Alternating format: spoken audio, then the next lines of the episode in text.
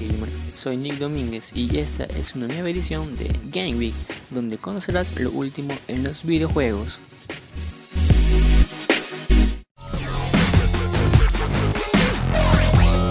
No te olvides de escucharme todas las semanas por uno en línea y síguenos en nuestras redes sociales como Game Week.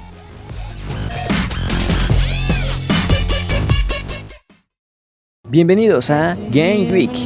Un rumor está recorriendo en las redes sociales y páginas de noticias gaming. Microsoft está trabajando en un nuevo juego de Star Wars exclusivo. El 4 de mayo es el Día Mundial de Star Wars y era de esperar que llegaran noticias de la popular franquicia. En esta ocasión existen rumores de un nuevo juego que estaría siendo desarrollado para ser una exclusiva para el ecosistema de Xbox. Fue gracias a un video publicado hace unas horas por Jeff Group, colaborador de Venture Beats y conocido insider de la industria, donde aseguró que hoy habrá novedades de los juegos de la saga. Recordemos que durante el día de Star Wars, los fans aprovechan para celebrar una de las franquicias más populares de todos los tiempos. Además, el día también sirve para que sus responsables anuncien nuevos proyectos o novedades sobre su trabajo ya conocido. Debido a esto, Group utilizó su canal de YouTube para dar indicios de posibles novedades que revelarán a lo largo del día. Una de las noticias más importantes es que Lucasfilms Game está llegando a acuerdos para distribuir múltiples títulos de Star Wars. No olvidemos que Electronic Arts ya no es el único que puede hacer juegos de franquicia. Por lo que, según los rumores, una de las compañías con las que Lucasfilms Game llegó a un acuerdo es Microsoft, la cual estaría trabajando en un juego de Star Wars de mundo abierto e incluso podría tratarse de rumorado juego de The Mandalorian y sería exclusivo de Xbox. Por otro lado, el insider también comentó que podría anunciarse muy pronto la llegada de una selección de juegos de Star Wars a Xbox Game Pass, aunque sin especificar cuáles serían. Y bueno, ¿qué es lo que te gusta de Star Wars? Y para los fans de Resident Evil, esta sería la inspiración que dio origen a Lady Dimitrescu en Resident Evil Village. Una fotografía de 1938 es considerada como la referencia para la villana, aunque Capcom no lo ha confirmado. Sin duda alguna, Capcom atinó con la nueva antagonista de Resident Evil, que es nada menos que Lady Alcina Dimitrescu, sí, la infectada especial, que todos conocemos. Conquistó a los fans al ser una propuesta diferente respecto a la Bow, o criatura infectada por alguno de los experimentos de Umbrella, que nos hará vivir una pesadilla. Desde su revelación como antagonista en Resident Evil, Lady Dimitrescu se convirtió en fenómeno aparte y esto llevó a alguien a investigar sobre la inspiración del personaje. A unos días del debut de Resident Evil Village, millones de seguidores se mueren por ponerle las manos encima a esta nueva entrega de la franquicia. Mm. Y saber cómo será la nueva experiencia con Lady Dimitrescu. Mm. Villana que apunta a ser la pesadilla que en su momento fueron Mr. X y Nemesis. Al ser el centro de atención de Resident Evil, en la previa de su lanzamiento, los fans quieren saber más sobre Lady, y uno de ellos reveló la que podría ser la influencia que habría dado origen a la villana. Un usuario de Twitter, Lady estaría inspirada en una fotografía de 1938 de Eric Holman, fotógrafo sueco nacido en 1893 y cuya obra se mantiene bajo resguardo en el Museo Nórdico en Estocolmo, Suecia. Si bien Capcom no ha dicho nada sobre el origen de Lady, en términos creativos, no se puede negar que el parecido con la villana de Resident Evil es el mismo, por lo que es probable que se trate de las referencias originales. Y para recordarles, Resident Evil Village debutará el 7 de mayo en PS4, PS5, Xbox One, Xbox Series X y PC. ¿Y tú qué piensas? ¿Serán las mismas? Y dejando de un lado a los juegos de consola, pasamos a los juegos de monitor. La liga de Dota 2 la DPC venció en audiencias a la Liga Latinoamericana de League of Legends. El Dota Pro Circuit Season 1 terminó hace unos meses y hace unas semanas atrás LOL culminó su Liga Latinoamericana Apertura 2021. Ambas competencias tuvieron grandes cifras de audiencia, pero uno superó al resto. PC 2021 Season 1 duró cerca de 6 semanas, tuvo un total de 77 horas de transmisión en las plataformas Facebook, YouTube, Twitch y Dota TV mientras que la Liga Latinoamericana Opening 2021 tuvo un total de 84 horas durante casi 10 semanas de competición en las plataformas de Twitch y YouTube. Según la tabla comparativa entre ambos, la DPC tuvo 101.730 viewers y la LLA tuvo 95.170. Prácticamente el Dota le ganó por 5.500 viewers, pero algo es algo. Dota 2 con su DPC pudo lograr un pico de audiencia mayor con la partida entre los equipos de Viscos y Noping y Sport.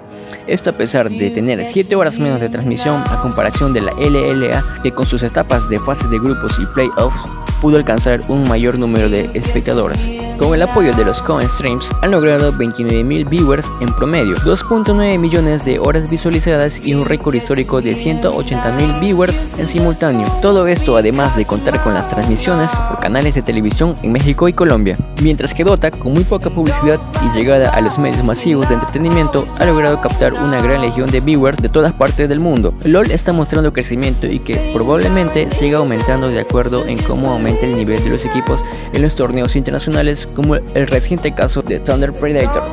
Se nos viene algo tenebroso, el Mediterráneo más terrorífico. Dawai nos hará sobrevivir en una pandemia este verano en PC y consolas. Los mejores survival horror son los que trasladan perfectamente la sensación de ser perseguidos y estar indefensos en todo momento. Esto es lo que pretende The la obra desarrollada y autopublicada por Carlos Coronado. Coronado ha sido el desarrollador de varias obras en solitario como Might, Path to the Coral e Infernium. Con su último proyecto, nos traslada a una isla ficticia en pleno Mediterráneo, la cual ha sido azotada por una pandemia. Esta pandemia será el origen de los males, las fiebres de los diablos, afectan a nuestros seres queridos, por lo que será necesario internarse en una ciudad abandonada para encontrar la botella de vino la cual es la cura para la enfermedad. Eso sí, no lo tendremos nada fácil, puesto que nuestro némesis nos acecha incansablemente.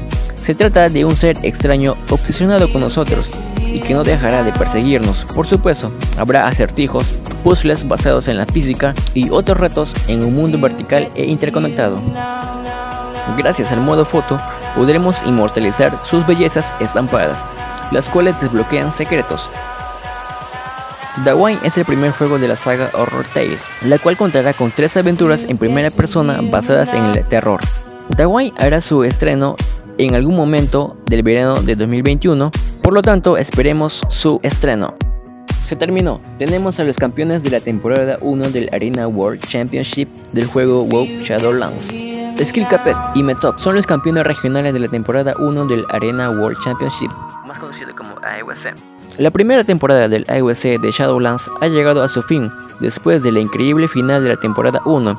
Skill Capet ha ganado el campeonato regional de Estados Unidos y Metop se ha hecho el título regional de Norteamérica. Con un premio total de 200 mil dólares, los equipos triunfadores concluyen la temporada con sus medallas de oro y 500 mil dólares para cada uno.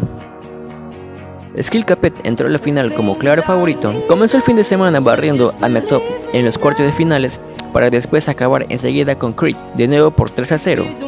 Metop volvió en busca de la revancha a través del cuadro de eliminación, mientras que Skill Capet se hacía de nuevo con tres mapas en modo infalible.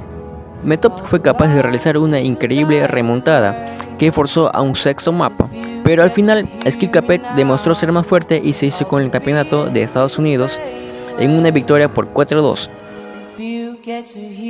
La temporada 1 de la UFC ha terminado, pero el torneo de descenso de la postemporada se celebra del 14 al 16 de mayo y en él asignarán las dos últimas plazas de la temporada 2. Esperemos saber quiénes serán los dos nuevos ascendidos. Me indica que tenemos que ir a la pausa comercial. Refresca tu juego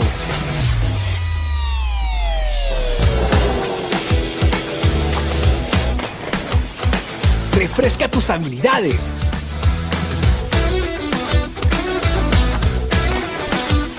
Refresca tus pasos. Cifrut refresca tu rutina. Game Week, videojuegos y más. Todos los martes a las 6 pm. Sintonízanos por www.unolinea.com.p. No te lo pierdas.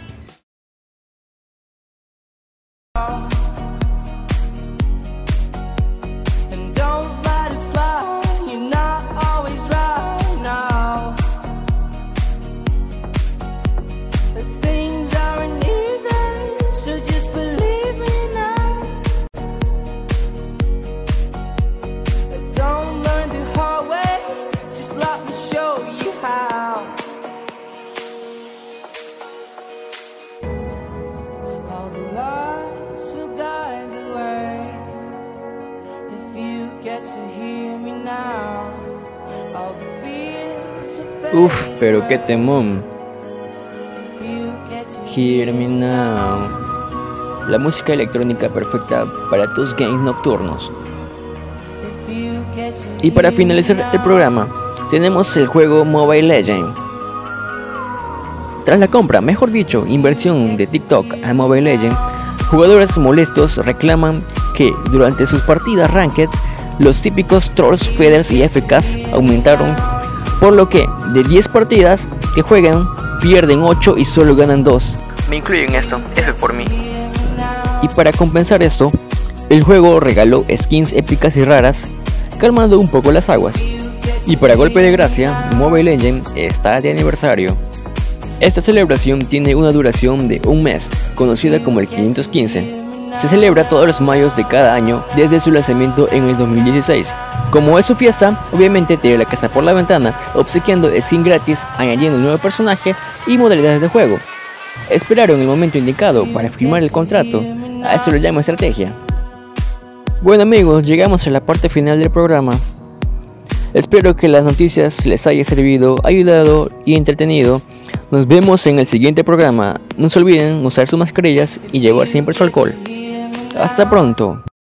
Game Week, videojuegos y más. Todos los miércoles a las 10 pm. Sintonízanos por www.uniolinea.com.p.